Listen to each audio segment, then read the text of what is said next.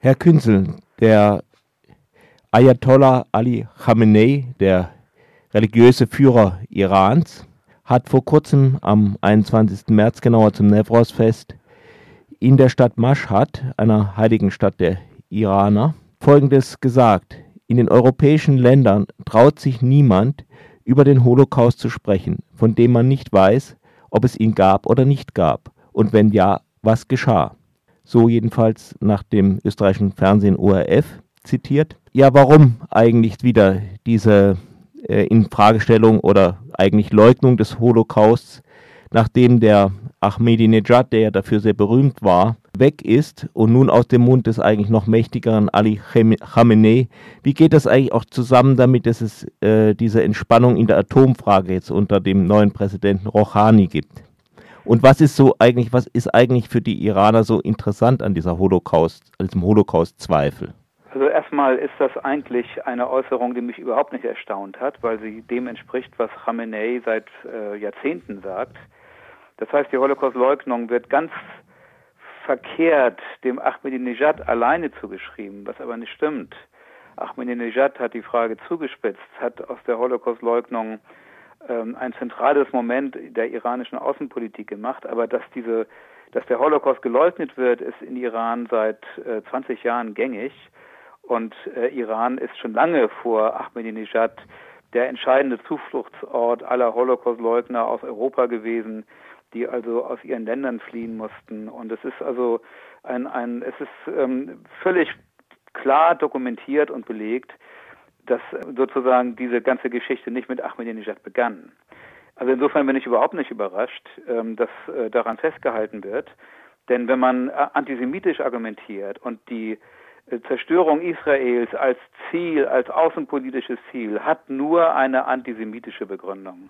Nämlich, dass äh, dort sozusagen das Zentrum des Boshaften sitzt, dass dort, ähm, äh, dass die Zionisten, also die, die, die Bösen sind, die also alle Weltkriege und Unruhen und so weiter anstiften. Ähm, äh, wenn man, wenn man, wenn man Israel zerstören will, wenn man den Zionisten, dem Weltzionismus genau das andichtet, was Adolf Hitler dem Weltjudentum angedichtet hat, dann kann man den Holocaust gar nicht anerkennen. Das würde gar nicht zusammengehen. Das heißt also, eins hängt mit dem anderen zusammen. Also entweder ich leugne den Holocaust und dann kann ich also auch behaupten, die Juden beherrschen die Welt, oder ich habe ein realistisches Bild von den Juden, dann muss ich aber anerkennen, dass es den Holocaust gab. Also anders geht das nicht. Und insofern ist das eine ganz logische äh, Position. Äh, Sie sprachen von Entspannung in der Atomfrage.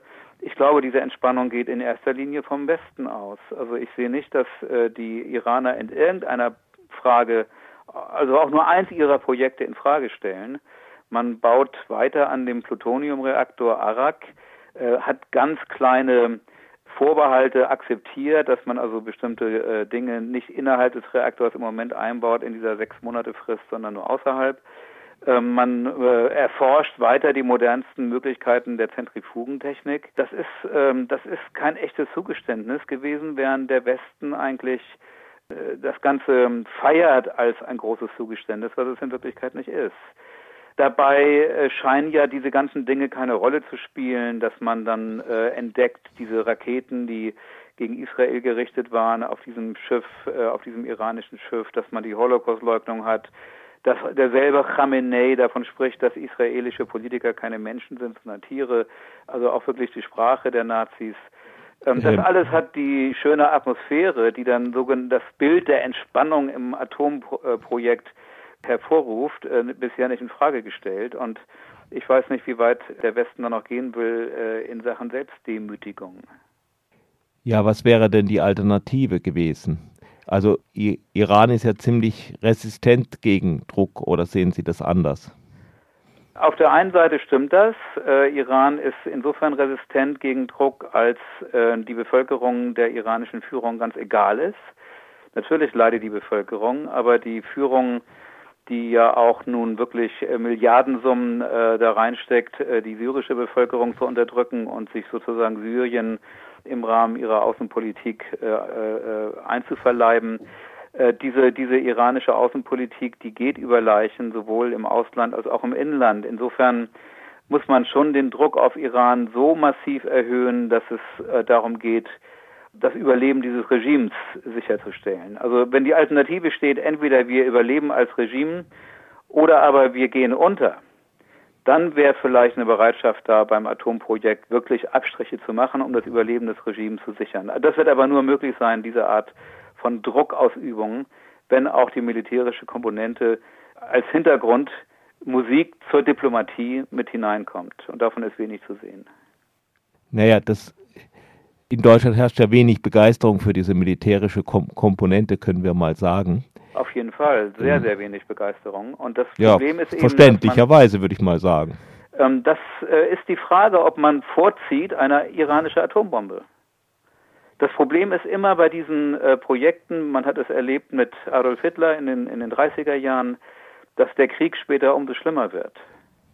Das heißt, wenn erstmal die Iraner die Atombombe haben und im Moment deutet alles darauf hin, nicht nur, dass sie darauf hinarbeiten, sondern dass sie ihr Ziel auch erreichen werden, dann werden sie diese Bombe nicht wieder preisgeben, es sei denn für den Preis eines Atomkrieges. Sie werden mit Sicherheit diese Bombe auch einsetzen, bevor sie sie abgeben freiwillig. Und dann haben wir einen Atomkrieg, der viel schlimmer ist.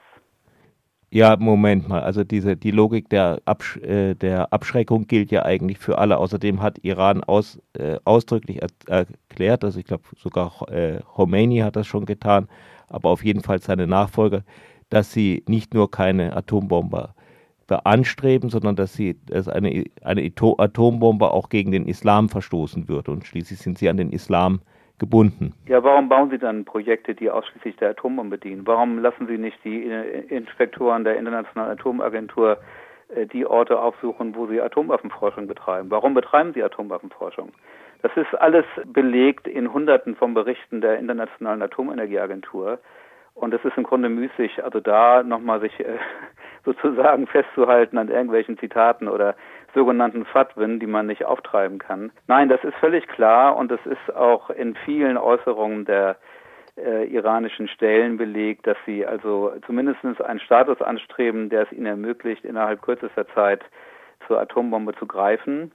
Und ein Regime, das in der einen Hand also den Stein hält, mit dem die sündige Frau gesteinigt werden soll, und in der anderen Hand also dann die den Griff zur Atomwaffe ähm, äh, betätigen kann. Also das ist äh, sowas von gefährlich, dass die Welt das nicht zulassen darf und deswegen gibt es ja die ganzen Beschlüsse und die Debatte darum.